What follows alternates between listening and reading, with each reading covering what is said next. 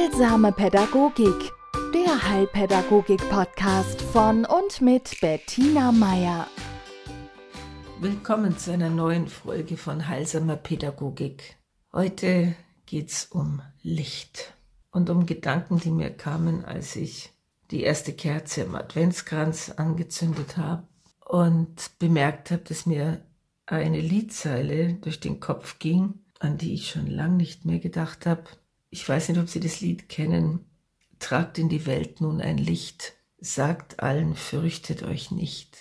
Und mir fiel sofort der Rest des Textes ein und zumindest die erste Strophe, ja, was bei mir was heißen will. Ich habe für sowas kein gutes Gedächtnis. Und vielleicht kam es deswegen so, so leicht und so einfach, weil ich es als so sinnvoll empfand. Und ich habe mir überlegt, woher kenne ich denn dieses Lied? Und ich denke, die Kinder haben es letztes Jahr beim Martinsumzug gesungen. Ja? Die Kindergärten machen ja immer ihre Umzüge. Ich glaube, letztes Jahr gab es schon wieder Martinsumzüge und dieses Jahr auf alle Fälle wieder. Und auch an meinem Fenster sind die Kinder mit ihren Laternen vorbeigezogen. Und manchmal hört man dieses Lied auch eben auf Martinsumzügen. Und ich habe mir dann gedacht, Heilpädagogin, die ich bin, dass es eigentlich ähm, ein bisschen eine verkehrte Welt ist, ja. Tragt in die Welt nun ein Licht, sagt allen, fürchtet euch nicht. Und dann singen das Kinder, ja. Es ist so ein äh, Kirchenlied, auch ein Weihnachtslied. Und es kommt aus dem letzten Jahrhundert, wann es jetzt genau geschrieben worden ist, weiß ich nicht, nur lebte der Komponist so zwischen 1930 und 1980. Und für mich sind die Kinder das Licht, ja? Für mich sind Kinder das Licht der Welt, das Leuchten der Welt. Wir sagen zwar, Kinder erblicken das Licht der Welt, aber in meinen Augen sind, sind die Kinder das Licht. Und ich habe mir dann gedacht, warum muten wir ausgerechnet unseren Kindern zu, dieses Licht in die Welt zu tragen und dann noch allen anderen zu sagen, fürchtet euch nicht, wo es doch immer wieder so viel zu fürchten gibt. Und damit meine ich nicht die reale Dunkelheit, die zurzeit so ab fünf über uns hereinbricht oder schon ab vier, je nachdem, wo man in Deutschland lebt. Ich meine die Dunkelheit in den Köpfen, im Gemüt, wie man es früher so schön gesagt hat. Und in den Herzen manchmal Angst und Hoffnungslosigkeit. Und dann, dann sollen es Kinder wieder richten. Das war so mein erster Impuls, ja. Dann habe ich mir die Textzeilen, ich habe mir dann die Lyrics äh, angesehen. Und da wird dann klar, dass es doch durchaus ein Lied für Erwachsene ist, was man bei diesen einfachen Zeilen nicht vermuten will. Und dass es dann weitergeht, tragt zu den Kindern ein Licht. Sagt allen, fürchtet euch nicht. Und nachher kommt noch eine Folge, eine Strophe, da geht es um die Tragt zu den Kranken ein Licht. Ja, und ich denke wirklich, dass das so die Aufgabe von uns Erwachsenen in diesen Zeiten ist. Ja, ein Licht zu sein. Für unsere Mitmenschen und vor allen Dingen für unsere Kinder. Also um bei dem Bild vom Martinsumzug zu bleiben. Wenn die Kinder das Licht sind, dann dürfen sie sich mal kurzzeitig als Laterne fühlen. Ja? Als jemand, der dieses Licht beschützt, der sich darum kümmert, dass es nicht zu sehr in Unruhe kommt, der verhindert, dass es ausgeht, ja, der die richtige Umgebung schafft, dass es leuchten kann. Und Kinder, Kinder müssen sich nicht anstrengen, um für andere zum Licht zu werden. Ja, ein Kinder lächeln und alle lächeln zurück. Also Menschen, die auf Kinder nicht reagieren, haben ein wirkliches Problem. Ja, die sind dann in einem sehr ja, in, würde ich sagen, in der Krise. Also wer blind ist für ein Kinderlachen, taub ist für ein Kinderlachen, der ist schon sehr, sehr tief in seiner, ja, was auch immer, ja, Depression oder Wut oder allen möglichen. In der Regel taut ein Kind auch die härtesten Brocken auf, ja? löst Versteinerungen, bringt Menschen zum Lachen, die vielleicht schon wochenlang nicht mehr gelacht haben. Deswegen ist es ja in manchen Kindergärten durchaus üblich, gerade in der Adventszeit Altenheime zu besuchen und dort den älteren Menschen Lieder vorzusingen, ja, oder mit ihnen gemeinsam zu basteln oder Plätzchen zu backen oder was auch immer. Weil das eine Art und Weise ist, Licht in Umgebungen zu bringen, die vielleicht, ja, die dieses Licht einfach brauchen. Und auch wir, wir Erwachsenen, die wir ja immer wieder sehr zu kämpfen haben, dass dieses Leuchten, das wir als Kind hatten, bei uns bleibt oder ab und zu wieder aufflackert oder sichtbar wird. Auch wir haben diese Fähigkeit, die Fähigkeit für einen anderen Menschen den Tag zu erhellen.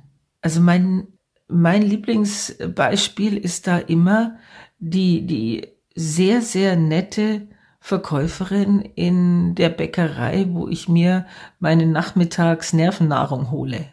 Ja? Da war eine Verkäuferin, die ist mir manchmal mit ihrer Puzzeligkeit und ihrem ja sehr hohen äh, Sprechsing-Sang manchmal so ein bisschen schräg vorgekommen oder auf die Nerven gegangen.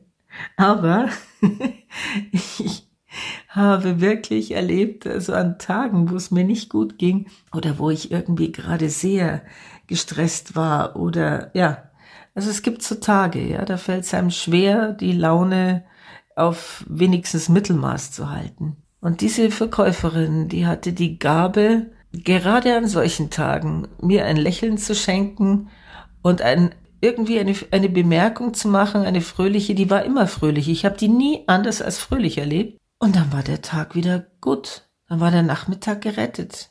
Ja?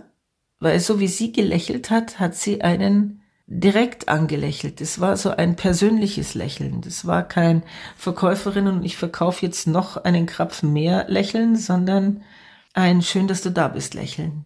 Und das macht den Unterschied. Und ich bin der Meinung, dieses Lächeln diesen Zauberstab, ja, den haben wir alle. Wir sind nicht immer in der Lage, ihn zu schwingen, ja. Wir haben nun mal Tage, da ist uns nicht danach. Da übernehmen das andere für uns. Und ich finde das im Englischen so nett ausgedrückt, you light up my day. Und das trifft's im Deutschen mit du erhellst meinen Tag nicht so ganz. Ja? Denn es ist dieses Plötzliche, nicht so gegeben, so, so, als wenn man eine Kerze anzündet. Kann auch ein Feuerzeug sein, ist total egal. Aber es wird heller und interessanterweise auch wärmer. Es wird einem warm ums Herz. Und wir kennen das ja auch, dieses Sprichwort, Lächeln kostet nichts, ja, Freundlichkeit auch nicht. Wir tun aber manchmal so, ja.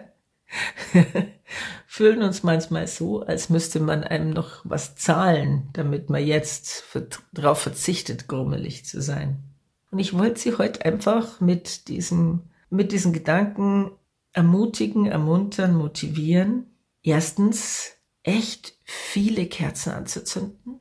Zweitens, diese Wärme, die das hoffentlich bei Ihnen auslöst, auch wirklich tief drinnen in, ihr, in Ihrem Herzen zu spüren. Drittens, diese Freude und diese Wärme zu teilen mit Ihren Liebsten. Und sollten Sie gerade keine Liebsten um sich rum haben, dann kann man die auch weitertragen in Form von einem netten Gruß, einem netten Lächeln. Dinge, die Sie ins Fenster stellen, die Kindern, die vorbeikommen, eine Freude machen. Ja? Und bei der heutigen LED-Technik ist es auch keine fürchterliche Umweltsünde, wenn man sich ein paar Lichtlein gönnt, ein paar Laternen ins Fenster stellt dass die Kleinen, wenn sie vorbeikommen, so ein bisschen was von diesem, oh, Zauberhaus, Hexenhaus, ja, von diesem Geheimnisvollen, von diesem Magischen, das in dieser Zeit liegt, auch so spüren können. Viel von dem, was ich in meinem Garten habe, der an einer Straße liegt, die wiederum zum Kindergarten führt, habe ich deswegen im Garten, weil, weil ich weiß, da gehen Kinder vorbei mit ihren Eltern. Und ich stelle da Dinge auf, von denen ich hoffe, dass sie Kindern Freude machen. Ja, und ich, ich schmück den Baum, der an der Bank an der Straße steht, jedes Jahr mit Kugeln, damit es die Vorübergehenden freut. Denn Freude zu teilen ist mir ein Bedürfnis. Ja, also das ist so zu sagen, hey, das Leben ist schön. Nicht immer, manchmal über Strecken eher weniger, aber es gibt immer was zu feiern. Ja, dass man lebendig ist. Und Schmerz kann auch ein gutes Zeichen dafür sein, dass man lebendig ist. Und dann kommt wieder was Neues. Ja? Dann hört der Schmerz auf und die Ruhe kehrt ein. Kommt vielleicht die Freude, dann kommt das Lachen, Dann kommt das nächste Weinen, so what? Aber wir haben es in der Hand, ob wir ein Licht sind oder eins anzünden. Und man kann auch durchaus traurig über Kerzen meditieren. Man fühlt sich dann begleitet. Man ist nicht so allein dabei.